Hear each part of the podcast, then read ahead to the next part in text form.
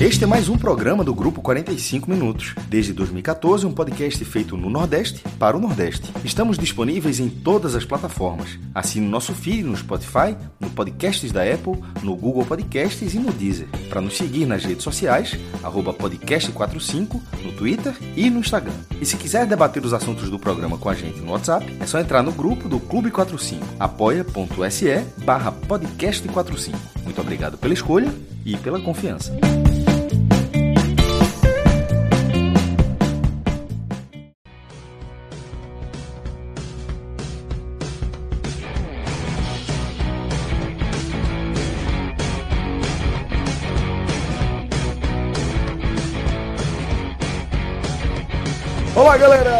Começando mais um Telecast. Eu sou Celso Shigami e estou aqui ao vivo nos canais do Grupo 45 Minutos, na companhia dos meus caríssimos Cláudio Santana e Rodolfo Moreira. Daqui a pouco, Vitor Vilar, direto de Salvador, também vai se somar à nossa bancada para a gente analisar, é, entre outras questões, na nossa pauta, duas partidas da 33ª rodada da Série B do Campeonato Brasileiro, que envolvem três representantes aqui da região, tá?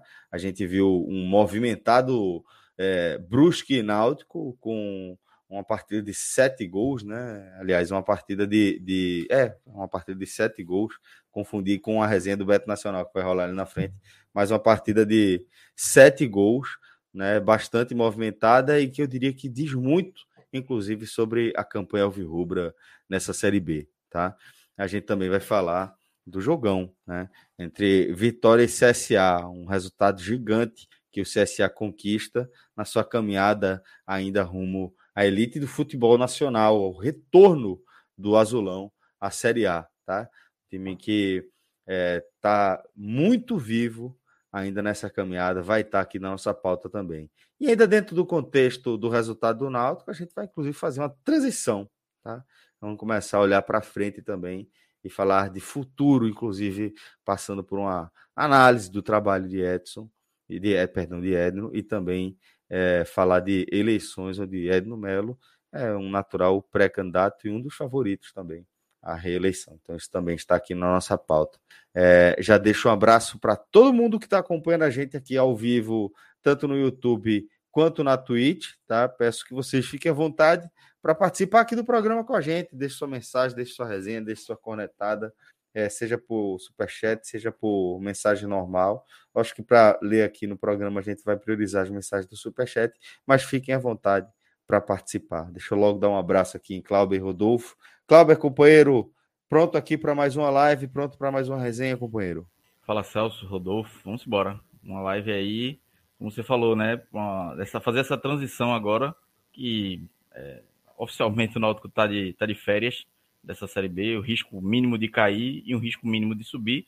Então agora é campeonato de Marola, fazer os últimos pontos ali, fazer os últimos jogos, tentar mais somar mais alguns pontos e, e falar do futuro do clube, né? Que é um ano importante para o Náutico, é ano de eleição e que a partir de agora o debate vai ter que vai passar muito por isso. Por mais que a diretoria atual queira não focar nisso, mas ah, não, não, não, vai ter mais como, não vai ter mais como manter o discurso jogo a jogo, ah, dá para subir, não vai ter mais. Agora é, é, pensar no futuro e tem muita coisa para debater do Náutico, né? É, essa campanha do Náutico é importante aí de, de, os candidatos, né? Mas aí vamos falar mais para frente sobre a eleição.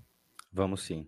Bom, é, dessa forma, galera, queria só mandar um abraço para uma comunidade muito especial para o Grupo 45 Minutos, que é a comunidade dos nossos apoiadores, que escolhem lá uma das nossas campanhas no Apoia-se, apoia.se barra podcast 45, NE45, Agamenon e também Cássio Zirpoli, tá? É uma forma de você colaborar diretamente com o nosso projeto, com os nossos projetos. Vocês são muito especiais e a gente não pode nunca deixar de lembrar a importância de vocês para que a gente possa viabilizar aqui essa cobertura, esse compromisso da gente com o futebol da região. Então, muito obrigado a todos vocês que compõem essa comunidade maravilhosa, essa família, tá? Sejam todos muito bem-vindos sempre às nossas resenhas, aos nossos programas. Queria também mandar um abraço aqui para a galera do Bet Nacional. E olha só, João. Danilo, não sei se você já está a postos aí, mas esquece o que eu tinha te falado, porque assim, aquilo ali é revelador demais. Aquilo ali fala muito sobre o Bet Nacional, onde você encontra simplesmente as melhores odds do mercado. E fala também, Cláudio, sobre é, como a gente já encarava assim como poucas as possibilidades de um Náutico é, seguir vivo em sua caminhada rumo ao acesso. Vou pedir para Danilo abrir as nossas apostas resolvidas, porque soube que, inclusive, Fred Figueiredo fez apostas no ar, tá? Na nossa live de ontem. E olha só o que Fred Figueiredo arrumou para gente. Deixou a nossa conta ainda mais no green. Sabe por quê? Porque ele já estava é, encontrando uma, uma, oportunidade bem interessante é, no, na vitória do Brusque, né? É, nesse, nesse confronto com o Náutico, e também foi encontrando caminhos durante a partida, né? Porque é sempre uma, uma possibilidade é, interessante, né? Para você tentar potencializar aí os seus ganhos numa modalidade de aposta. Por exemplo, teve um momento aqui que é, o quinto gol naquela partida já movimentada, o jogo estava ali 2 a 2 O quinto gol, independentemente de qual partida marcasse, estava pagando quase 2 para 1, tá? Odds de 1,95. Então, Fred é, sentiu ali o momento do jogo, colocou é, a velha garupa e teve um retorno de quase 200 barão, quase o Lobo Guará voltou aí para conta do pod, né? É, tinha apostado já no resultado final, né, na vitória do Brusque, que estava pagando 2,25, uma vitória bem interessante, e teve também a mesma aposta com o valor mais baixo, né, a partir da, da escalação e etc. Fred já viu uma possibilidade interessante. Então, é, observando aí o, não apenas o pré-jogo, né, os indicativos, como também o andamento da partida, conseguiu ter um retorno bem interessante, né? Maximizando os ganhos. Fala, Clauber. Você gosta da resenha, né? O jogo do Náutico pode botar mais dois gols aí, porque é certo, meu amigo. Um golzinho certo a defesa entrega. Aí o ataque, e o, o ataque faz, um... faz. É, é, então... tá, tá, entre os melhores ataques e as piores defesas. Então é certo é. aí que vai ser um jogo movimentado jogo do em relação ao placar na fé de mais dois gols, porque a chance de ganhar é grande. Mercado não... de gols trabalha forte ali, é verdade. É. Mais dois e meio tá, ali. Tá movimentando esse, esse mercado.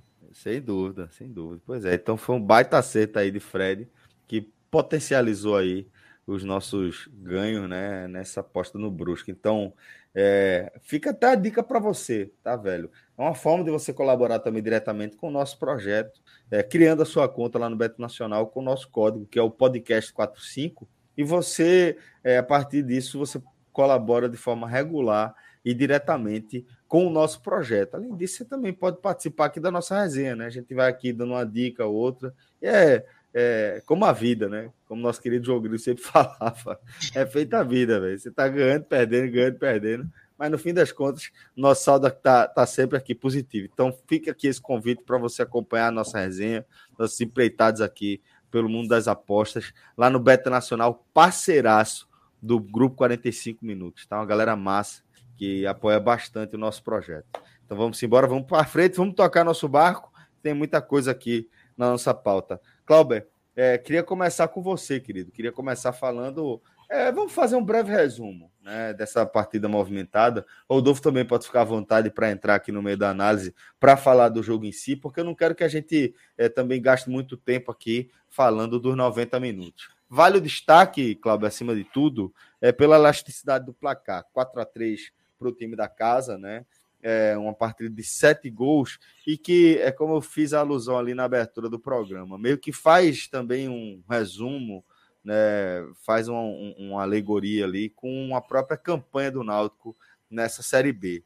Um time que é, teve uma arrancada espetacular, né, e que em dois momentos simplesmente parou de pontuar, o que é fatal para um time que está é, pleiteando aí uma vaga é, entre a elite do futebol nacional no ano seguinte, né? Mas, sobretudo, o Náutico é um time que não conseguiu encontrar um equilíbrio a partir é, da, da, da dilapidação né, de suas principais é, peças. Né? O time foi perdendo algumas as principais peças, não houve reposição.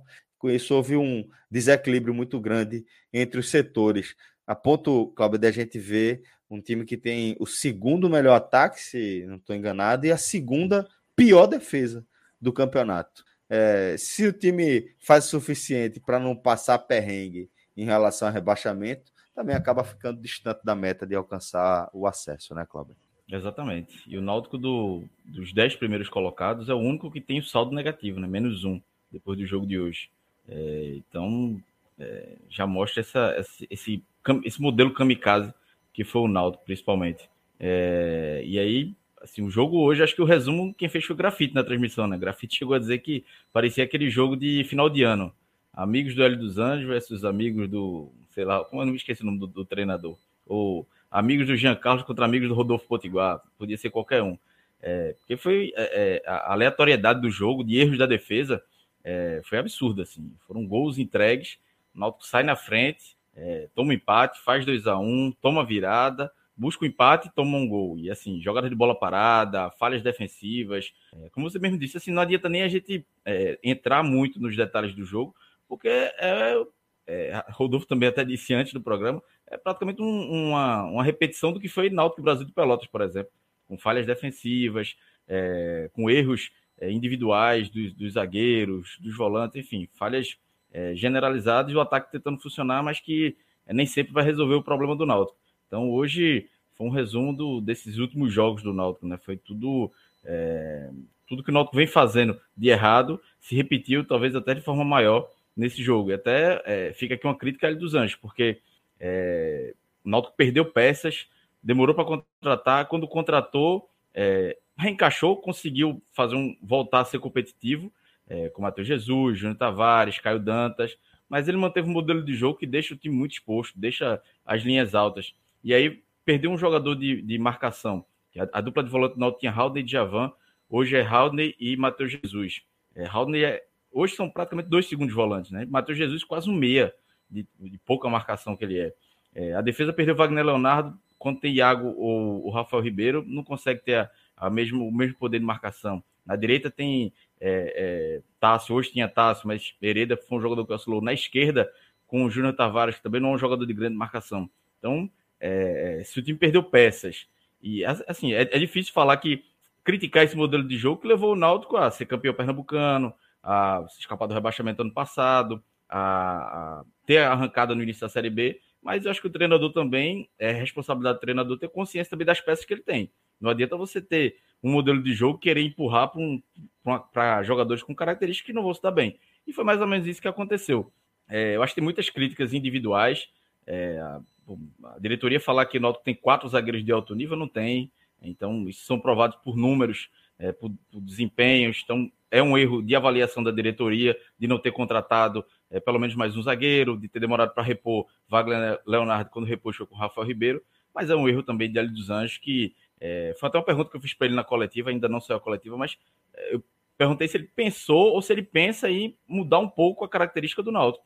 É, eu não estou dizendo para abandonar completamente o modelo de jogo, mas recuar um pouco as linhas. O Náutico joga hoje com a linha defensiva, com Camutanga e Rafael Ribeiro, quase no meio campo, e toma bola nas costas, como aconteceu hoje é, no, no, primeiro gol do, do Brusque. É, se ele pensa, bota mais o jogador no meio campo, não sei, mudar um pouco a característica, é, mas é, agora é tarde demais, né? Mas é uma, é uma situação que pode se pensar para os próximos jogos, porque o Náutico hoje precisa estancar essa grelha de gols perdidos. Então, é, foi uma sequência de erros, mas hoje não tem como isentar ele dos anjos.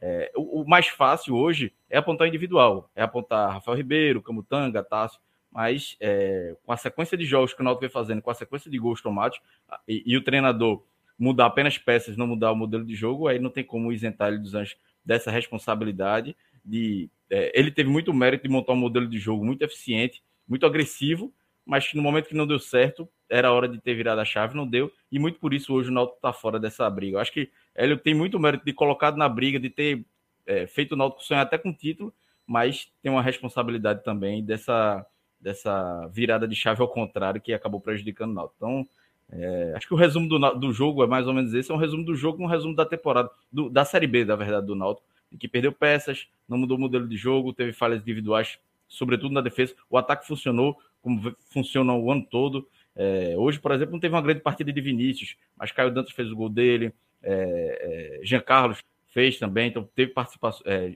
participações efetivas de jogadores ofensivos, mas nem sempre o ataque vai salvar. E em algum momento a defesa teria que salvar, e a defesa não vem salvando nunca. Então é, é até injusto falar qualquer coisa do ataque, porque é, Vinícius, por exemplo, é, no último jogo, fez o gol, fez a parte dele. Caio Dantas hoje fez a parte dele, Jean tenta fazer a parte dele. Mas não dá para fazer dois, três jogos e tomar dois, três gols todo, todo jogo, né?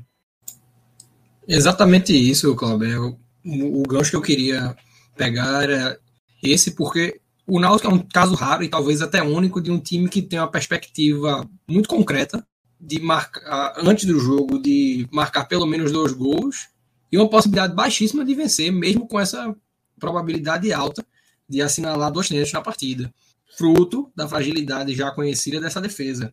E para mim, o único ponto em que a gente vale se ater na análise dessa partida, né, que é de fato muito repetitiva, não só com relação ao jogo do Brasil, mas com relação a todos os últimos jogos do Náutico, né, é de que o Náutico tomou hoje quatro gols, né, dois de bola parada, que vem sendo uma problemática. Saiu o gol dessa maneira no jogo contra a Ponte Preta, saiu o gol dessa maneira é, no jogo contra o Brasil de Pelotas em duas ocasiões, e hoje saiu em outras duas vezes. Uma na, na falta lateral, outra no escanteio.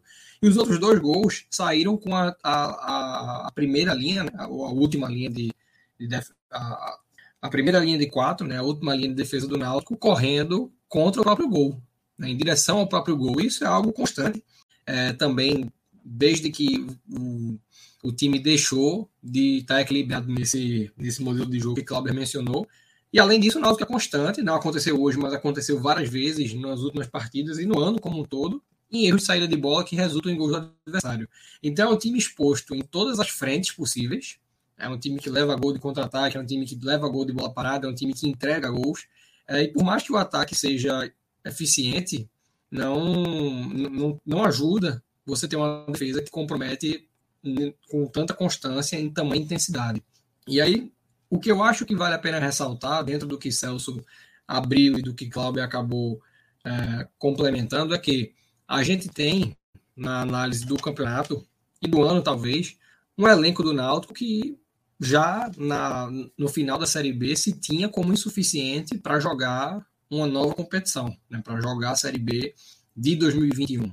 E à medida que o time foi crescendo no estadual e ganhando um corpo forte, ainda se tinha esse prognóstico. Né? O Náutico é uma equipe insuficiente que precisa ser reforçada. Talvez, se as peças de destaque que acabaram deixando o clube tivessem permanecido, o time pudesse ter encontrado um caminho de acesso. Mas ainda assim seria um caminho improvável porque é um campeonato de longo prazo. E aí, quando a gente quando o Celso traz a necessidade de falar sobre a transição para 2022, eu não acho nem que a gente precisa buscar o reconhecimento de erros que estão muito claros. É você apontar os responsáveis, isso é fundamental, e essa responsabilidade, para mim, ela precisa ser dividida entre Edno Melo, como presidente e responsável maior pela, pelo clube, Diógenes Braga, Diógenes Braga como vice-presidente de futebol e Ari Barros como executivo, e Hélio dos Anjos pela recusa interminável tanto em reconhecer que havia necessidade de se contratar e de mudar a maneira de jogar. E aí, último ponto que eu queria pegar antes de devolver para Cláudio, até abrir para Celso trazer um, a visão dele, é que a gente fazendo esse paralelo da necessidade de contratações é, e frisando muito essa questão do modelo de jogo, é muito interessante que o Náutico esteja falhando nessa maneira de jogar há pelo menos 20 rodadas, se não até um pouco mais, que tenha demitido o Hélio dos Anjos após uma sequência de. Não, não, não demitiu, né, mas ele pediu para sair. O Náutico. É, assim, a, havia já o debate interno a respeito disso, mas o Náutico viu o Hélio dos Anjos sair, trouxe um treinador que mudou a forma do time jogar e que não conseguiu encaixar, e buscou o Hélio de volta num contrato que vai até o fim do ano que vem. Então, o grande ponto, sabendo com a prova incontestável de que não há sinergia entre não só esse elenco do Náutico, mas também do time titular do Náutico, porque nem mais o time titular consegue jogar e fazer o jogo fluir. A necessidade que existe para 2022 é de uma completa de uma reformulação de elenco e de uma grande qualificação. Porque já que o contrato de Hélio é válido até o final da temporada que vem e ele não abre mão da sua maneira de jogar, Se o Náutico não qualificar o elenco de forma a fornecer peças que permitam isso acontecer, vai haver uma sentença não dialoga, né? A gente não vai estar tá vendo é, é, o, pro, o projeto amarrando as suas pontas, né? Você, se você tem um treinador que tem uma filosofia de jogo, tem um planejamento que está muito claro, que é um planejamento que pode dar certo se tiver as peças certas, mas que também tem uma limitação é, com um elenco menos qualificado tecnicamente, então você precisa fazer alguma coisa, você precisa corrigir. Eu concordo com o Rodolfo. É, Cláudio, meu querido, Rodolfo já fez essa transição de forma muito natural, né?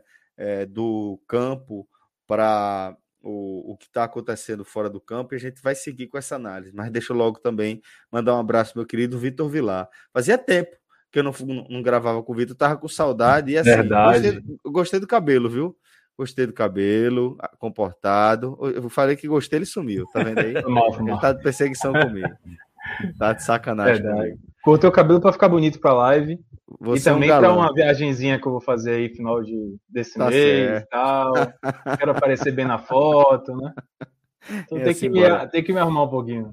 Você vai ser muito bem recebido aqui, pode ter certeza. Vocês já são muito queridos. Mas vamos embora, Vila. Daqui a pouco a gente vai falar do seu drama, tá? E vamos falar aí dessa Ó, campanha. Só um brilhante. detalhe. Grande resultado do CSA. Náutico, Fala, Vila. Náutico, hum. ajuda nós, velho. O Náutico é um rapaz, nem para o, o, o ranço de João fica até hoje, velho. Porque para ajudar a gente não ajuda, velho. O Náutico ajuda. É impressionante, impressionante isso. É, é histórico. Nunca ajuda o Vitória a, a, a escapar da, dos problemas dele. Ah, é exigir, é exigir muito. Irmão. Não pode confiar no corrimão, mas segue. Não, é exigir muito do. Foi, é foi desnecessário hoje. Vila. Hoje os caras pareciam que queriam entregar mesmo. Pô, pelo amor de Deus. Demais. Na voz da Vitória, não, não, não, vai. Náutico, uma quatro pelo gols. amor de Deus. É, incrível, é, incrível. Mas Veja, segue aí, segue aí. Você tá pedindo para o Alves Rubro torcer para um rubro negro que tem um leão como como mascota se é difícil, já são muitos tabus aí para a gente para gente leão, trabalhar. Rubro negro do Exato. mesmo dia faz aniversário no mesmo dia, mesmo aí dia, os caras olham é. e falam não, não é possível, não vou ajudar não. isso aí não. Eu sou na dúvida, né? A gente é outro, o Náutico, a gente é outro leão, pelo amor de Deus, ajuda nós. É outro, é outro. Tem nada a ver com aquele. se ajudando é do caralho. ah, velho, mas vamos embora. Vamos pra, pra seguir a nossa resenha aqui. É, Clauber, a gente tava falando agora há pouco, né, de, dessa, dessa transição, né, do campo para os responsáveis, né, para o que a gente tá vendo dentro, fora, é, dentro de campo. E assim, os responsáveis no bom e no mau sentido que a gente também não pode cravar que a campanha do Náutico, que a temporada do Náutico é uma campanha, é uma, uma temporada para se esquecer longe disso, uma temporada importante, inclusive para o Náutico. E no fim das contas, acho que faltou tração. É isso que faltou ao Náutico depois daquela arrancada brilhante ali na, na Série B. Mas se a gente for olhar para frente, Cláudio, a gente já tem é, basicamente um mês para a eleição Diógenes, querido, dificilmente é, não vai ser reconduzido para mais uma para mais uma administração, Cláudio. Mas eu acho que não tem como a gente é, deixar de, de, elaborar, de conversar é, sobre os erros e, e, os acertos. Né? Quando você fala é, que não, o Diógenes já está falando aí que tem um, um sistema defensivo qualificado, tem peças de qualidade, me parece muito mais uma coisa, uma retórica do que um, uma afirmação precisa e que ele realmente acredita. Por isso que eu queria que você me explicasse a sua visão e trouxesse para essa balança como é que você vê esses próximos passos que o Náutico vai dar e já, como você trouxe no início da sua análise, é, pensar no futuro do clube, né? não ficar preso só no ano cujas metas são basicamente impossíveis de ser alcançadas agora. Eu acho que, assim, é, falando um pouco de eleição, é, as, as, chapas vão tem, tem que ser escritas até a próxima sexta-feira, então já vamos ter um cenário aí é, definido do, da eleição que vai ser no dia 5 de dezembro. Diógenes é o candidato natural da, da situação, a tendência é que seja com o Luiz Felipe Figueiredo, vice-presidente, que foi diretor de marketing do ano passado. É, seria Bruno Beck, mas Bruno Beck desistiu, e Bruno Beck, que era o vice-presidente jurídico, pode ser um nome de uma terceira via aí, é, tem um apoio de alguns alvirrubros, é, de alguns alvirrubros daqueles abnegados, né, que sempre contribui, e tem uma segunda via, que a, a, a oposição que é, lançou chapa já tem um tempo aí, não confirmou nome, mas deve ser o de Plínio Albuquerque, que é o Inova Náutico, que já vem fazendo aí, já vem aparecendo. Então, hoje a eleição tem esses três, a tendência é que tenha duas ou três chapas, mas uma é, é fato que o Náutico depois aí de seis anos vai ter um bate-chapa. É, vai ter Diógenes contra é, uma ou duas oposições. E aí é o, o, que tem que ser feito agora é um, uma análise dessa, dessa, dessa gestão e a Você, você acha que é sintomático, Clauber, que é, rola esse bate-chapa agora, nessa, nesse é, feito aqui? Principalmente pelo nome de Diógenes, porque assim, Diógenes é um. A gente estava falando fora, fora do ar aqui, Diógenes é um cara que é muito vitorioso no Vitorioso, Náutico. vitoriosíssimo. Quatro anos, é um, é um discurso fácil para ele, que são quatro anos, três títulos, né? É, ganhou Isso. dois pernambucanos e uma Série C. É, mas também tem muitas críticas, é, e com razões também. É, de uma, nosso querido João Grilo falou muitas vezes aqui na, na live de, da prepotência, do a superioridade, de achar que só ele achava de futebol, é, conhece de futebol, de falar que o Náutico tem quatro zagueiros de alto nível, de que, sei lá, jogadores como Wagner são nível europeu, é, de insistir com treinadores quando o ciclo já tinha encerrado, foi Dalpozo, foi Márcio Goiano, é, algumas contratações que de, de, análise de mercado, que aí o Rodolfo também pode falar muito bem sobre isso, que é, é completamente erradas, completamente equivocadas. É, e aí ele, como o, o chefe do departamento, acaba somando muito, tomando muita pancada. Mas é, é, eu não digo que são injustas, ele que chamou sempre essa responsabilidade. Hoje o Naldo tem três diretores de futebol, mas é quem fala toda hora é ele. Quatro diretores de futebol, quem fala toda hora é ele, quem aparece toda hora é ele. E aí, é, a partir do momento que você chama a responsabilidade, no bom, todos os elogios vão para você, mas no ruim também, todas as críticas vão para você. Então, Diógenes assumiu essa, essa responsabilidade. E aí é, é, vale uma, uma, ressalva de. Eu até ouvi uma, uma declaração de Hélio dos Anjos essa semana ele falou: não, a temporada do Náutico esse ano é melhor do que a do ano passado, porque foi campeão, ok, campeão pernambucano estadual, e não briga contra o rebaixamento. Mas aí eu acho que é uma, é uma, uma, uma declaração é, assim que não é não condiz com, com o passado do Náutico assim de, de, disputa da Série B. O Náutico, historicamente, entra na Série B para brigar pelo acesso. Quando não brigou, praticamente caiu. É, foi 2017 que caiu e 2010 é, que brigou para não cair. Mas se for pegar todos os anos que o Náutico disputou a Série B, principalmente na, na era dos pontos corridos, 2006 subiu, é, 2011 subiu, 2014 ficou na marola, mas chegou a sonhar processo. 2015, 2016 foi quinto colocado, 2017 caiu, aí volta no passado e briga para não cair, e esse ano que sou pouco acesso. E outras Série Bs também, pô. 97, 98, o Náutico foi terceiro colocado. É 88 subiu. Então, o Náutico tem uma história de muito mais brigas pelo acesso do que é, é, campeonato meio de tabela, numa Série B, esse contexto de Série B. Então, é, é esse aí que o Náutico, esse passo que o é, é Diógenes e Edo, principalmente, né, que é no presidente, que não vai ser, não pode ser candidato à reeleição, a mais uma reeleição, é, não conseguiram dar. E que era importante para o Náutico. Não adianta é, é, Diógenes dizer que, ah, não, a, a temporada terminou tranquila, que a gente não brigou contra o rebaixamento. O próprio Diógenes falou em acesso. Falou que o principal isso. objetivo era o acesso. Hélio dos Anjos falou isso. Então, terminar agora a Série B na décima colocação e dizer que está tudo ok, não está. É, é, é, se contradizer. Então, é, foi esse passo que é, ficou faltando. Mas, na análise, eu acho que tem muitos acertos dessa, dessa gestão. É, alguns erros, sim. foi uma gestão que teve problemas também financeiros esse ano por conta da pandemia. Acabou antecipando cota também, que acabou gerando uma polêmica aí, se foi antecipação, não foi, mas foi. É, Náutico, em outubro, recebeu um dia da Copa do Brasil de 2022. Pode fazer um malabarismo que foi, isso é antecipação. Nunca aconteceu isso é, com outro nome. E eu conversei com pode chamar, pode chamar de pedalada se quiser, né? No máximo. Pois é. Não, mas é quase isso. É, ouvi hoje é dizer. Que... É diferente, né? Você está é. antecipando uma receita aí, né? No caso. E principalmente assim, se Ed não fosse presidente ano que vem, era a gestão dele, mas vai ter uma eleição, não pode, o estatuto não permite. Aí Diógenes vai dizer que, ah, não, mas o dinheiro está na justiça e quando não. Não, bicho, por que esse dinheiro está na justiça? Nunca ficou na justiça. É, o, o, que a justiça tem direito é 20% da justiça, da, das causas trabalhistas. O resto caiu para o Náutico. E o Náutico tem um documento anexado na justiça dizendo que o resto do dinheiro ia ser pago para. ia ser, servir para pagar funcionários e, e, e, jogadores. Então, assim, pode falar o que for, foi antecipação.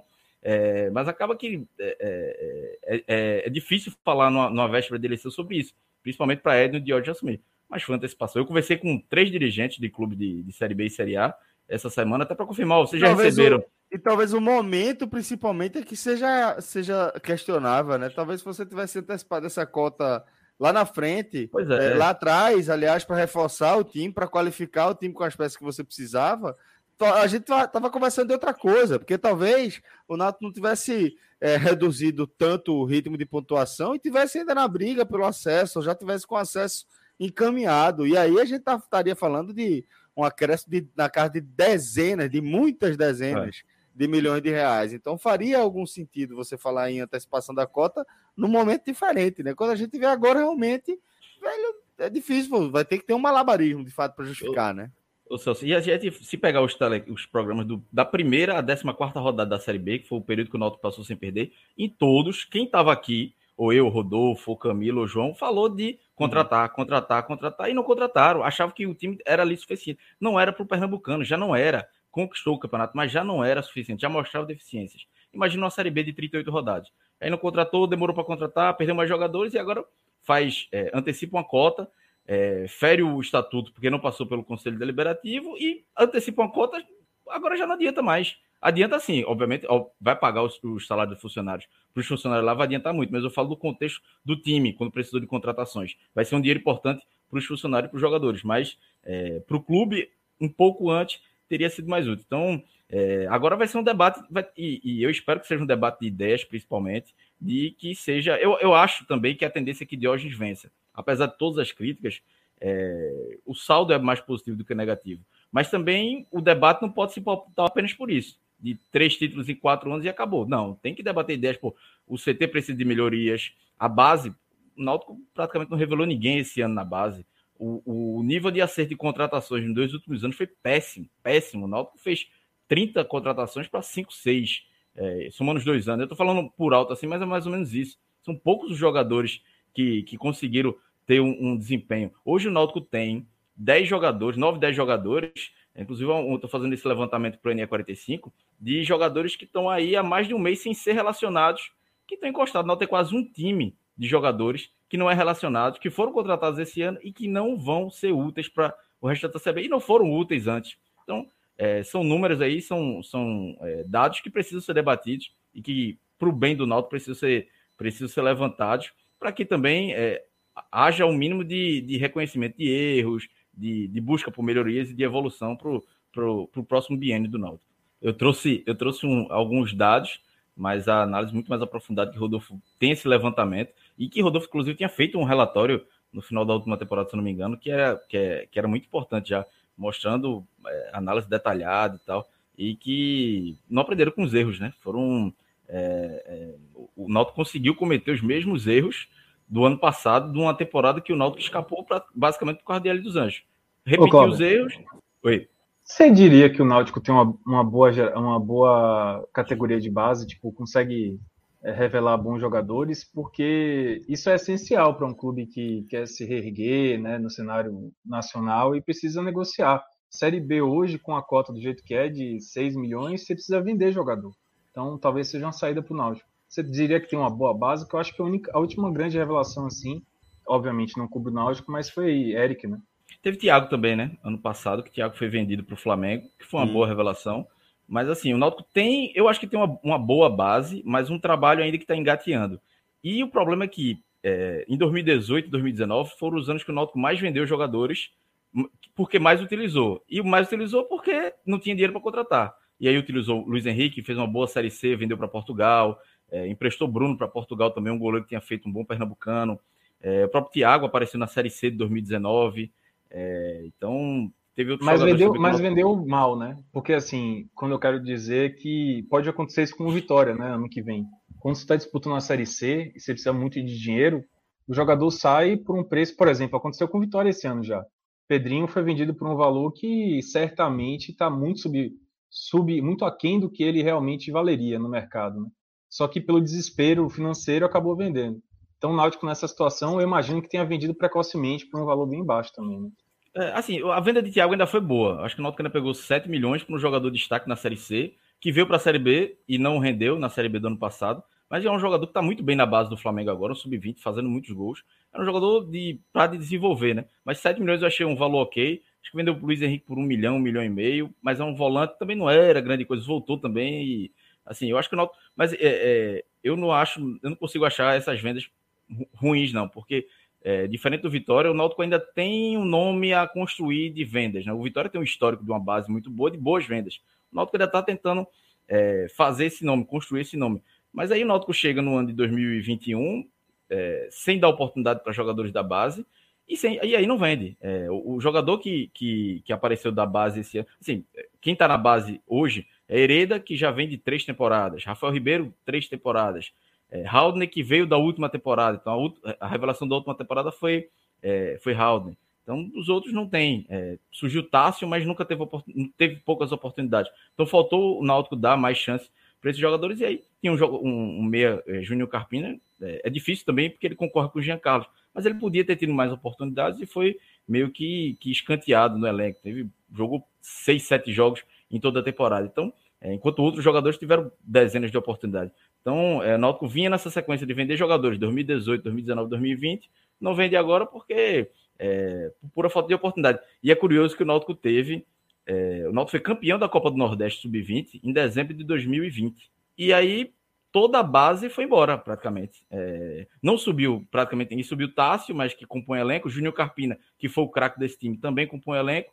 Outros jogadores foram saindo por. por é, acabou o contrato, Wanderson, enfim, tem cinco, seis jogadores aí da base daquele time que o Náutico perdeu de graça. Então, é, houve aí, uma, no mínimo, uma má gestão de, de, desses jogadores da base. É, é um time, como é que um time foi campeão é, da Copa do Nordeste Sub-20? Ninguém é utilizado praticamente no ano seguinte. E o Náutico ainda perde jogadores sem nem vender, sem sem, é, sem ganhar um real. O último jogador que o Náutico perdeu foi Vandas, que foi para os Emirados Árabes. E a única coisa que o Náutico ficou foi porque é, é, o Náutico manteve a, a porcentagem, né? Em uma ocasião futura venda, o Náutico manteve a porcentagem. Mas é, não, não ficou com ninguém, não ficou nenhum real, porque o jogador estava acabando o contrato, não, não renovou e ele foi para o Emirados Árabes. Inclusive, isso é uma pauta que tem que ser debatida na eleição, né? O aproveitamento da base. Não pode só aproveitar a base quando o, calo financeiro é grande. Ah, dormir, a base salva, a base do futuro. Só quando está mal financeiramente, só quando não tem cota, quando está na Série C. Até porque isso aí, isso aí acaba é, fazendo com que você lance alguns, algumas peças de forma precoce em alguns momentos e acabe perdendo né, aquele investimento que você fez, falando para além da, da questão do jogador em si, né, do profissional, que você pode antecipar aí o lançamento de um profissional e atrapalhar bastante a carreira do jogador, né? Exatamente. Assim, pronto, um jogador hoje que não fez uma boa partida foi Tássio, mas assim, Tássio jogou poucas partidas. O Náutico trouxe Jefferson do, Vitor, do, do esporte que já veio questionado e não, não foi regularizado, e o Náutico podia ter dado um mais. É, não, pelo amor de Deus, jogou dois, três jogos pelo Náutico, falhou em dois, e ele não jogou dois jogos, três jogos completos, né? Foram entrando no segundo tempo e falhando. Então entrou Tássio hoje, mas é um jogador que eu não consigo criticar. Assim, foi mal, foi, mas, pô, o cara, 21 anos, é, não teve sequência como titular, entrou numa fogueira no jogo como hoje, time vindo de uma partida ruim. Então, é, em alguns momentos o Náutico podia ter insistido na base, mas é, a base, infelizmente, no Náutico, que muitas vezes em Pernambuco até, só serve nesses momentos mais críticos, né? Aí se perde algumas peças importantes, ou então, quando vai precisar, estoura e tem que vender rápido, porque também não sabe até quando vai durar. Então, é, são debates que o Náutico vai ter que levar, da base, principalmente, para o próximo presidente ter que falar sobre isso. O CT, por exemplo, também é uma estrutura. O Náutico tem um CT de 50 hectares. É absurdo. Espetacular. De, o melhor de, CT em relação à, à dimensão e localização. Exatamente. Mas, assim, na beira da BR-101. Não, não tem estrutura, assim. O Náutico melhorou a estrutura depois que ele chegou, porque fez cobranças, pediu ajuda de abnegados ao Isso tem que ser uma pauta de gestão do Náutico, não pode ser do treinador. Então, é, são assuntos que eu esperava que os próximos anos o Náutico tem que crescer em estrutura, tem que investir em academia, investir em campo da base. O Náutico, Celso, você cobriu o Náutico muitos anos, sabe? O Náutico uhum. tem cinco campos ali no CT. Foi, né? o clube, tem, é, foi o clube que eu mais cobri como jornalista. Tem um, o Náutico tem praticamente um campo hoje que é utilizado, de cinco. Os outros Faz muito tempo. Veja, eu, é. eu, vou, eu vou dizer o seguinte, que durante a maior parte aí do da, da história do CT, o Náutico costumeiramente tem no máximo três, três campos ali em uso simultâneo, mas via de regra um ou dois, tá? Via de regra um ou dois que são é, ali o campo do, do, da base como um todo e o campo dos profissionais. Muitas vezes as divisões de base é, mais de começo jogam num campinho que fica no, na entrada ali do CT, que não é nem de dimensão de oficial, é dimensão de site, acho que para seis na linha, talvez no máximo. Então é um CT bastante subaproveitado, bastante mesmo. A área é espetacular. O, é, é, com acesso é em cima da Avenida Norte, basicamente, mas distante o suficiente para você escapar de boa parte do trânsito ali. Tem algumas é, vias para você chegar e tem uma área muito grande.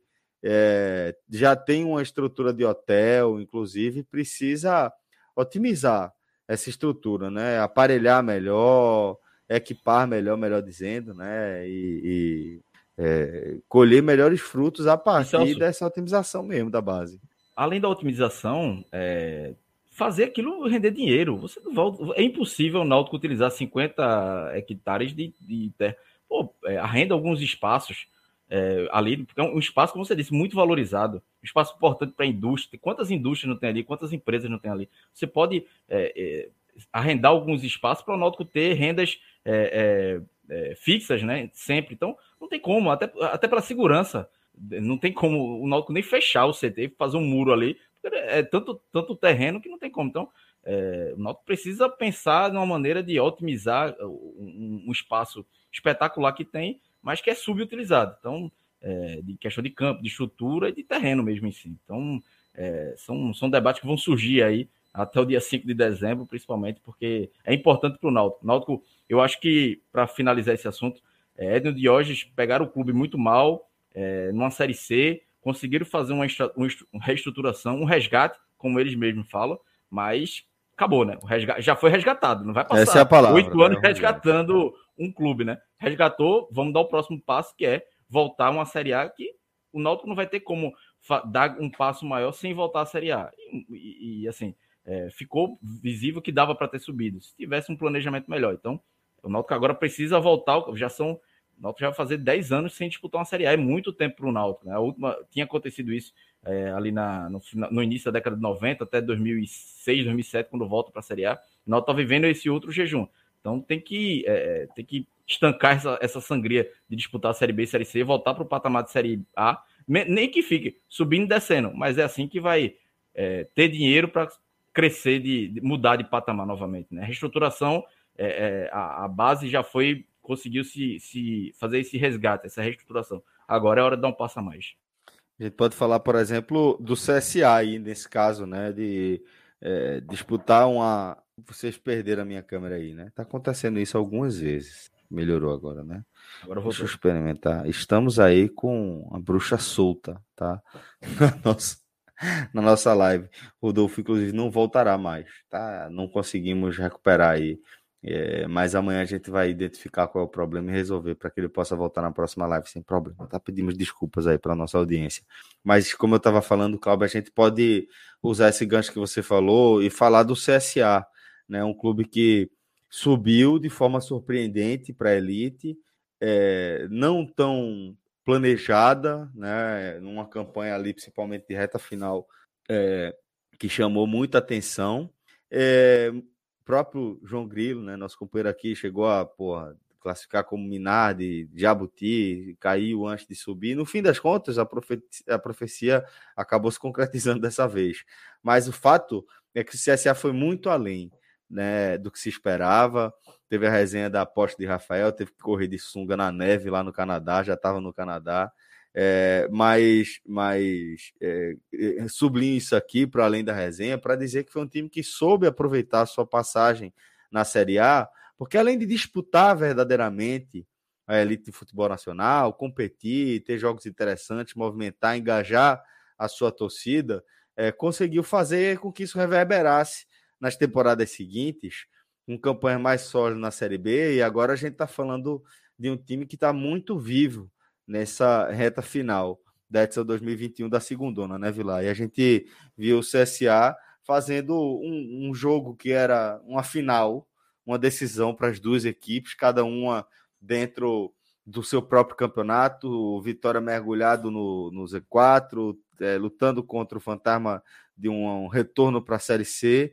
É, um porra, completamente impensado, impensado o retorno para a Série C se a gente voltar algumas temporadas ali atrás.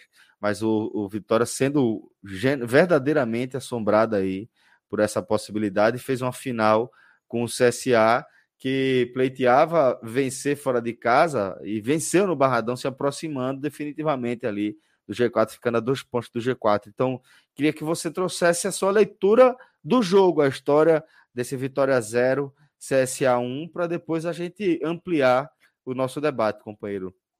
É, precisamos depois falar sobre essa rodada aí, né? Talvez o, o jogo até Goiás e Ponte Preta. É, absolutamente surpreendente, né? Ponte, neste momento, vencendo o Goiás fora de casa por 2 a 0 e se distanciando aí de seus perseguidores, né? E é um jogo que influencia esses dois, né? Do Vitória e o CSA. E impacta Nas duas muito. Pontas.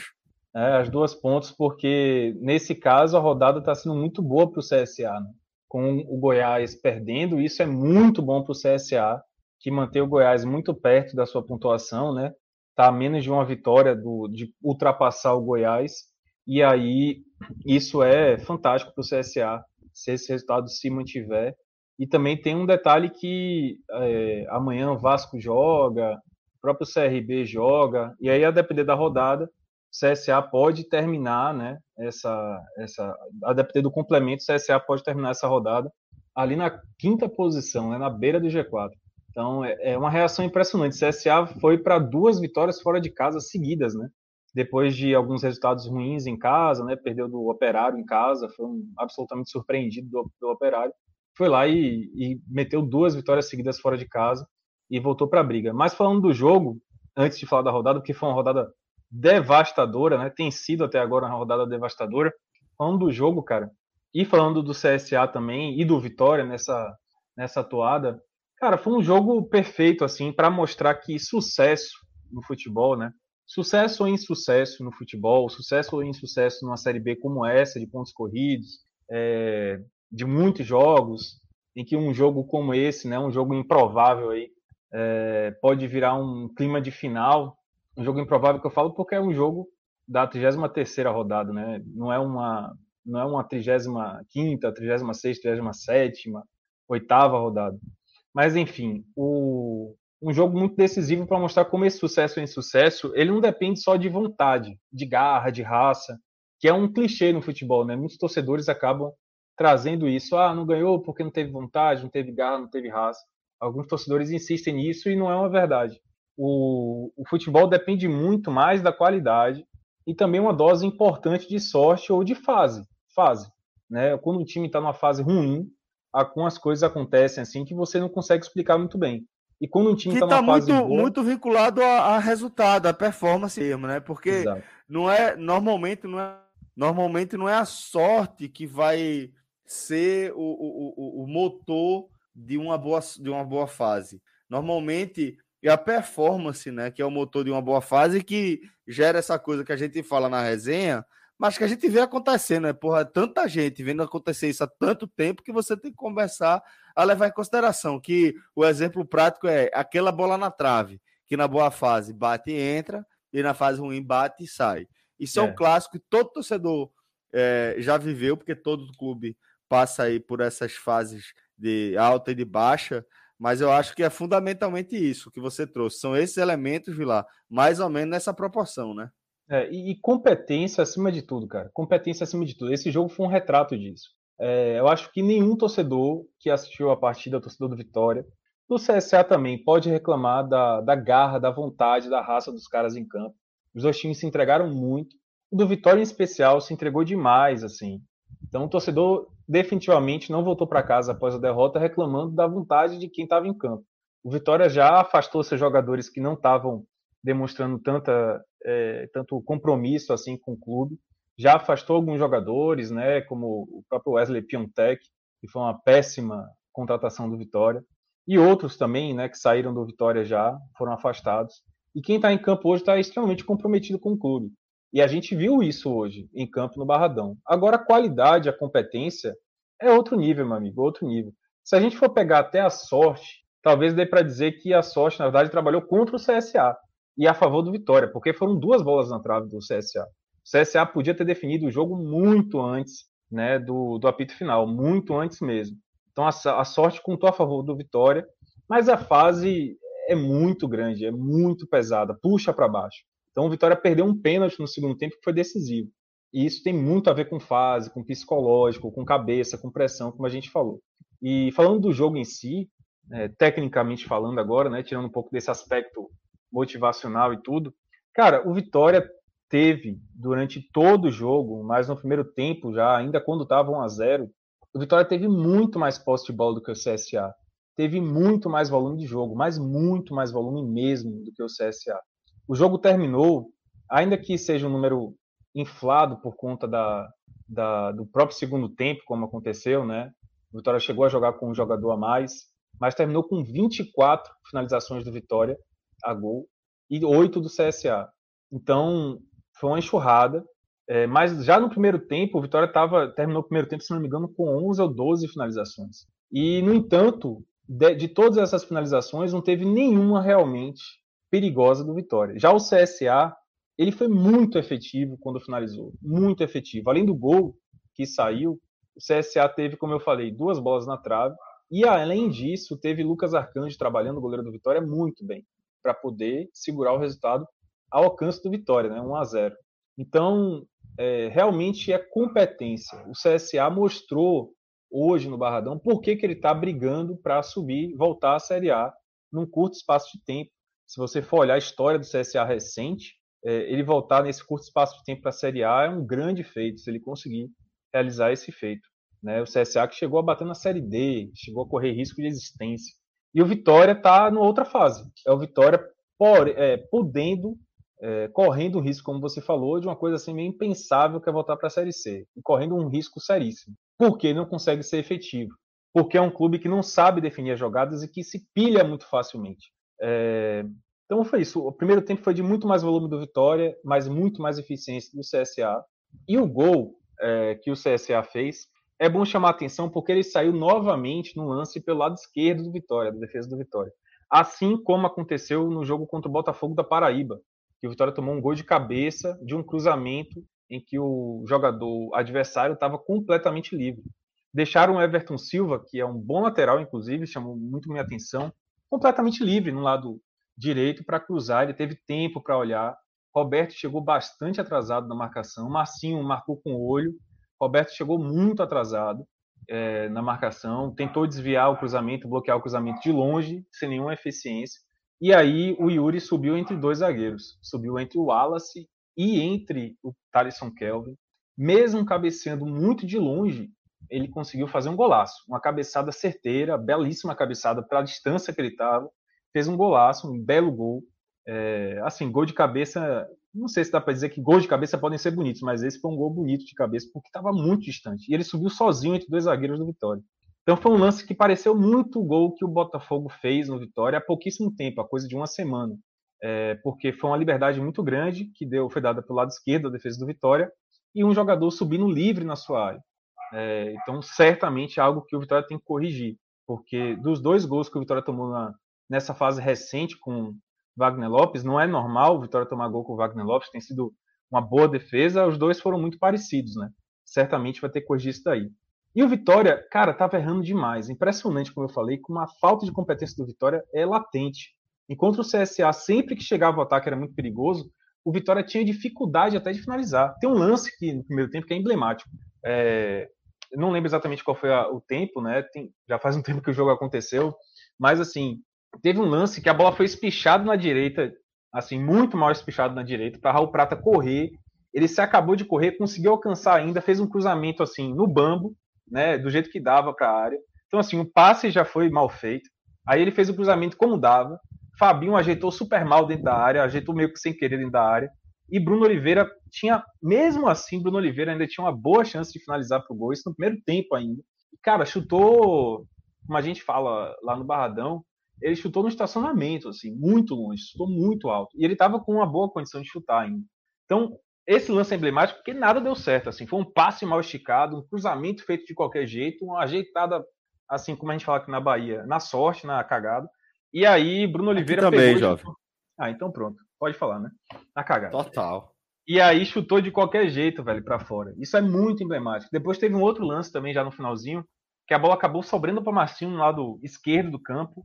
Ele ajeitou, tinha tudo para bater bem, ele bate bem fora da área. E cara, mandou fora, muito fora também. Então a Vitória estava finalizando muito mal.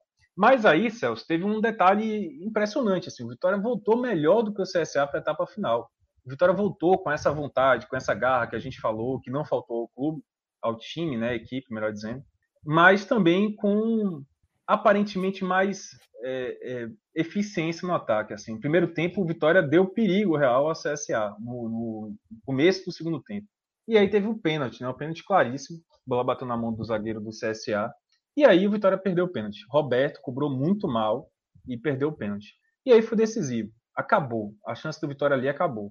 É, porque por vários fatores assim. Eu primeiro não acho que se o Vitória tivesse feito o pênalti ali naquele início do segundo tempo, do jeito como o Vitória voltou melhor para o segundo tempo, eu acho que o CSA, sinceramente, assim, não sei se o CSA seguraria, né? Porque você teria a pressão da torcida. O torcedor hoje trabalhou muito forte a favor do, do time. É, foram quase 9 mil torcedores, assim, um bom público, né? O Vitória tem dificuldade às vezes de colocar o estádio com um bom público um jogo de tarde e tal. É... Acho que todo mundo hoje em dia, sei lá. É. E ainda mais com pandemia, tudo isso, sabe? A fase do Vitória Feriadão. é É, exato. Foi um bom público. E o pessoal trabalhou muito a favor, muito. Por exemplo, no após o gol do CSA, no primeiro tempo ainda, a torcida começou a cantar Vitória para tentar apoiar o time, né? Não derrubar o time. É, não vaiou. Acho que se teve alguém que vaiou, imediatamente foi engolido pelo coro da torcida. Então a torcida trabalhou a favor. Mas aí, mesmo após o. A, quando sai, o pênalti foi perdido, cara, bateu a, a, ressaca, assim, bateu forte na torcida. Deu para ver que bateu forte. E isso refletiu nos jogadores, né? O time perdeu gás após o pênalti perdido. Agora, depois deu uma recuperada, inclusive no clima, né? Sobretudo após a expulsão do Everton Silva aos 22 minutos do segundo tempo, foi pouco tempo depois assim do pênalti. Deu uma recuperada, a torcida começou a gritar. Quando teve a expulsão, a torcida reagiu. E aí é, mostrou, o Vitória mostrou um problema a mais, que é a questão psicológica, né? Eu, eu acho que a torcida fez a parte dela, né? O torcedor fez a parte dela, eu acho que não dá para reclamar, apoiou demais. Mas, infelizmente, numa situação em que se colocou após o pênalti e tudo, né? O Vitória precisando da vitória, os jogadores ficaram pilhados, muito pilhados. O ambiente pilhou os jogadores. E aí foi aquela coisa assim, após a expulsão, sobretudo, foi aquela coisa de tentar buscar o resultado de qualquer jeito. E se você for ver, a expulsão foi, foi aos 22 e até o fim do jogo, o Vitória não criou nada efetivo de ataque, nada. Não, não teve chance de empatar. A verdade é essa. Não teve chance clara de empatar. A melhor chance, inclusive, foi uma bola sem querer, que foi um cruzamento na área que o Roberto deu meio que de letra assim para tentar jogar para a pequena área e a bola cruzou assim à, frente do gol é, do Thiago Rodrigues sem, sem ninguém desviar. E aí o jogador do CSA afastou para fora. Essa foi, a, foi o momento em que a bola esteve mais próxima do gol assim do Vitória. Né? No caso, no gol do CSA e, e seria o empate do Vitória. Mas de chance mesmo, nada, nada foi criado. Porque os jogadores estavam muito pilhados. Foi aquela coisa como a gente fala aqui, né? Jogar no bambo, jogou no bambo. É cruzamento demais, é, sabe? Tentativa de cruzar toda hora, alçar a bola na área, sendo que você tinha Manuel e Samuel entraram no segundo tempo para tentar fazer esse chuveirinho funcionar, mas não estava funcionando, não teve desvio de cabeça efetivo, não teve uma cabeçada assim de Samuel que ele tinha realmente ganhado pelo alto. O CSA marcou muito bem essa jogada aérea, porque sabia que o Vitória ia explorar ela no, no, no momento final ali. Então, é, se você for pegar, na verdade, após o pênalti, o CSA foi quem teve as melhores chances, né? Como eu falei, botou duas bolas na trave no segundo tempo, né? Depois do pênalti é, que o Vitória perdeu. O CSA deu trabalho ao Lucas Arcanjo. A torcida, inclusive, terminou o jogo cantando, enfim, aquele, aquele cântico que tem toda. Imagino, inclusive, que deve ter no Fortaleza, deve ter no esporte, porque é o mesmo mascote que é assim: o é paredão, o goleiro do Leão. Deve ter outros clubes também. Mas, assim, Sim. é um reconhecimento, é um jogador suas, que... Suas variações, mas é. conhecemos. Mas, assim, é um reconhecimento do jogador que fez uma boa partida e faz uma excelente temporada, é da base, né? gente tá falando da base do Náutico, se tem uma coisa que pode salvar do Vitória dessa temporada, né? Se o Vitória realmente cair para a Série C, que é um desenho que está só falta a arte final, né? Quem manja de quadrinhos? Você tem o ilustrador, tem a arte final, tem a cor. O Vitória está ali naquela etapa da arte final. Daqui a pouco vem o ilustrador, o cara que bota a cor e acabou. É, já tem até balão, letra, já tem grampo no meio da revista, já tem tudo, meu amigo. Já está desenhado ali o, o roteiro do, dessa, dessa graphic novel do rebaixamento do Vitória para a Série C. É. Eu curto muito, viu? gosto muito de quadrinhos. Também. É, Olha, tenho, mais, tenho mais de 3 mil revistas de quadrinhos em casa, em minha, em minha casa, lá em Santo Antônio. Você acredita? Cresci Olha ali atrás, ó. Demais, né? Tá vendo Quero ali? conhecer essa coleção aí em breve. É, virar. Tô vendo, é mouse ali? O... Mouse. Se é. Tem uma galera que acha que eu sou nazista, tá ligado? é sério. Quer ver Recomendo. Aqui, Quer ver aqui, Muito bom. Pô, ali, aquilo ali é uma suástica, é uma suástica, mas é a suástica da capa do mouse do mouse. Excelente. Que, que Mas é, é isso, de Art Spiegelman. Espetacular. É. Graphic novel, né? Um peraí, livro peraí. Juliana, Juliana, Pulitzer. Minha assistente vai ajudar aqui. Obrigado, minha assistente. Aqui, ó.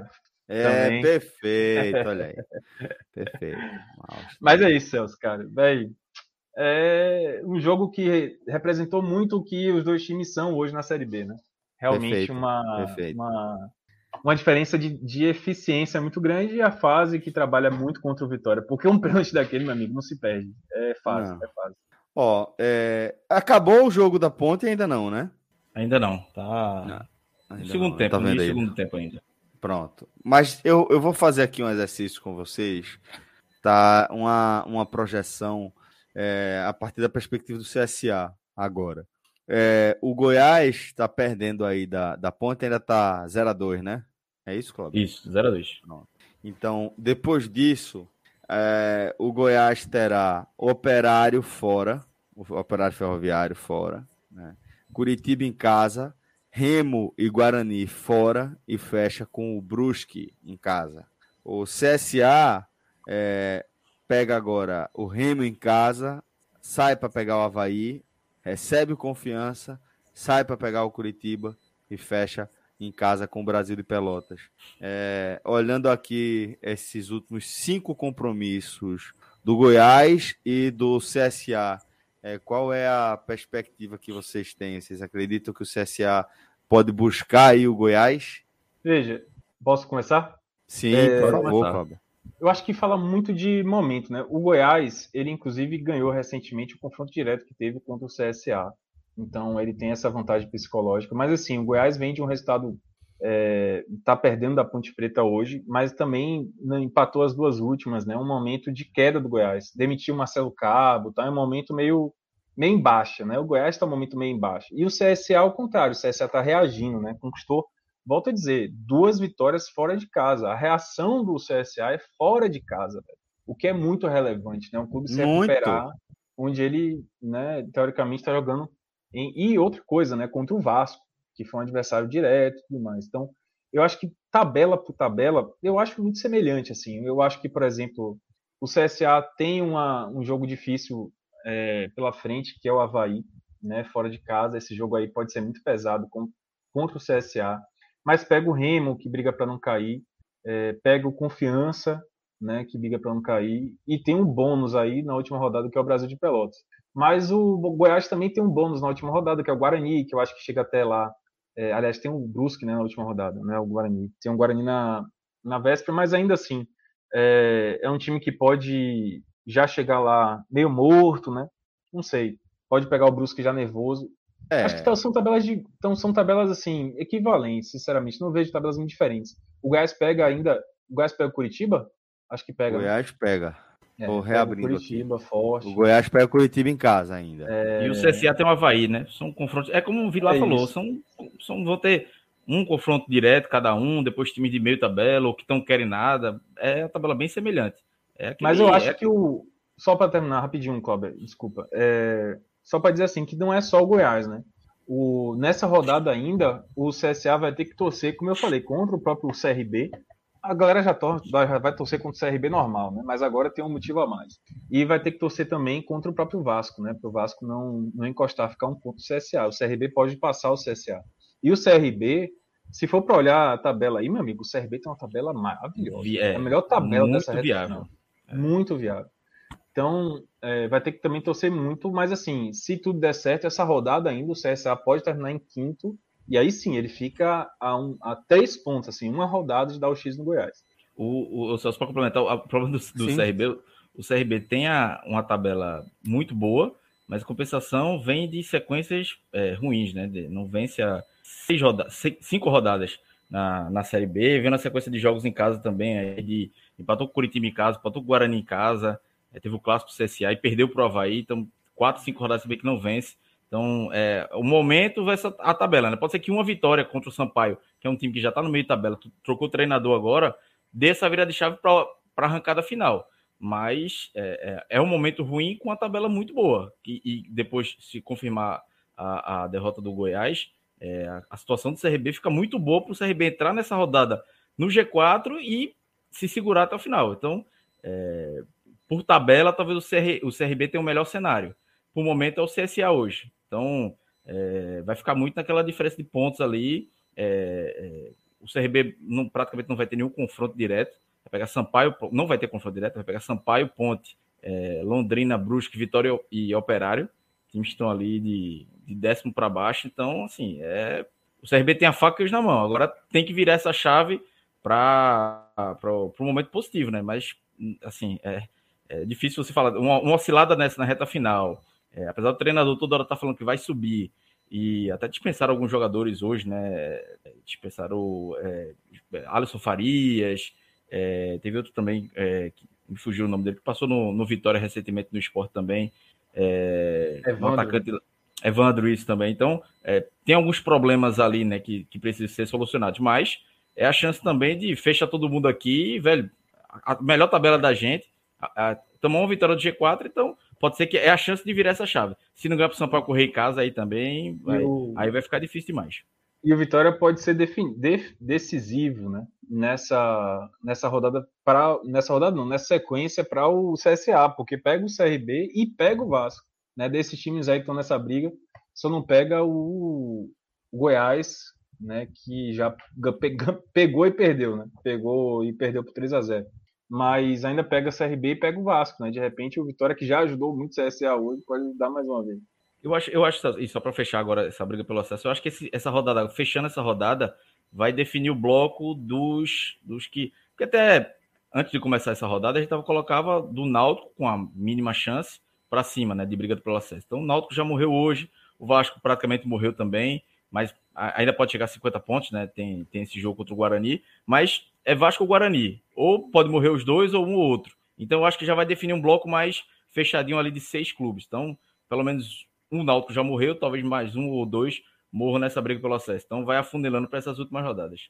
Beleza. É, Vilar, você quer fechar com mais algum detalhe aí da partida ou dessa caminhada do Vitória? Vamos olhar para frente também para falar dessa dificuldade do Vitória. Qual a perspectiva que você tem para as próximas rodadas? Não, assim, falar que a rodada ela é assim devastadora. Devastadora. devastadora. É. é assim uma rodada que, poxa, primeiro assim, o jogo com o CSA, a gente sabia que seria um jogo difícil, né? O CSA veio embalado. Se, se tivesse perdido do Vasco, eu acho que seria, né, chegaria mais embaixo e tal, mas o CSA veio muito forte do Rio de Janeiro, muito forte, assim, muita confiança. Inclusive o goleiro Thiago Rodrigues deu uma entrevista no final do jogo, muito assim, muito forte, né? Dizendo da, desse momento que o CSA está vivendo, de buscar o acesso. É, então a confiança está lá no alto dos caras. e Mas assim, seria um jogo difícil, todo mundo já sabia. Mas perder da forma como aconteceu, né? O Vitória, poxa, bate, bate a, a leseira, assim, né? No Vitória, bate forte. É, e a rodada foi terrível, cara, porque é, Brusque ganhou, né? O do Náutico, obrigado, Náutico. O Londrina ganhou também. Né? O é. Londrina é. ganhou fora de casa ainda. Esse que é um drama. E agora a Ponte está ganhando fora de casa também. Então você veja que é, é, uma rodada devastadora. E hoje a diferença é de cinco pontos, meu amigo. Cinco pontos para o Brusque. Para tirar que é cinco jogos. Né? É, Os jogos é são Havaí fora, Havaí e Vasco fora, né? Vai para essa sequência aí. Depois, Cruzeiro, aí tem uma pausa, porque tem o confronto com o Botafogo da Paraíba, né? Entre o, o, o compromisso com o Cruzeiro na 36 e o CRB na 37. Fecha com o Vila em casa. Então, repetindo aqui, só Série B. Sai para dois jogos fora, Havaí e Vasco. Depois, Cruzeiro em casa, CRB fora e fecha com o Vila Nova no Barradão. Então, um chato, companheiro, chata. É, se o assim, a situação hoje é que os dois times que estão acima, veja só, hoje o 16 colocado que é o Brusque está cinco pontos à frente. Se você for olhar o 15 que é o Cruzeiro, meu amigo, a diferença vai para sete pontos. É uma diferença muito grande. O Cruzeiro já foi, não alcança, Vitória não alcança mais. É, então, a única alça, digamos assim, é o Brusque. Só que tem um detalhe: Londrina também tem 38.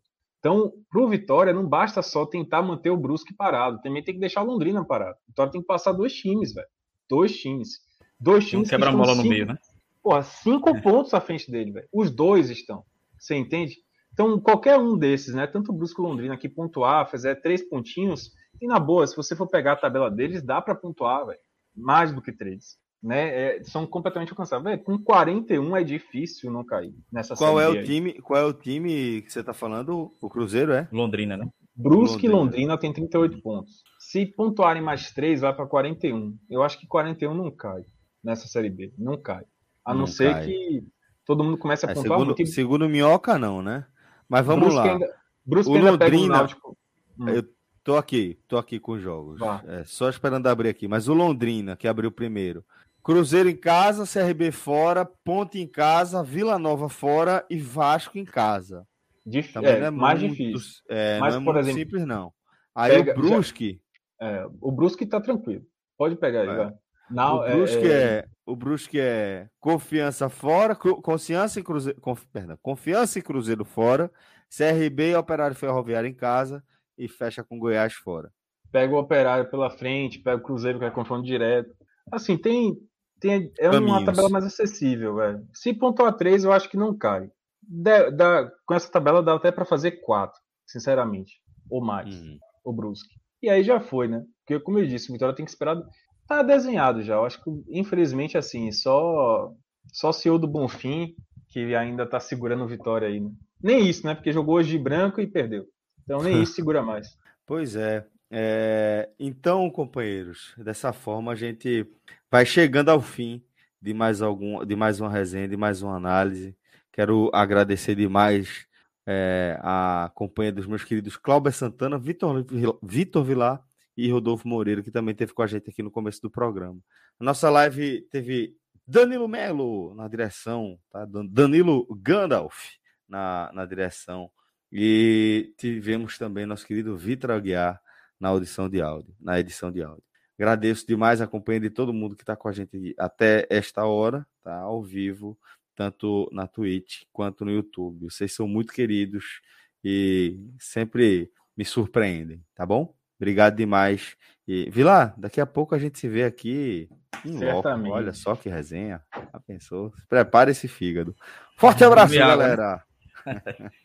traga, traga essa cristal aí. Forte abraço, galera. Até a próxima. Valeu. Tchau, tchau.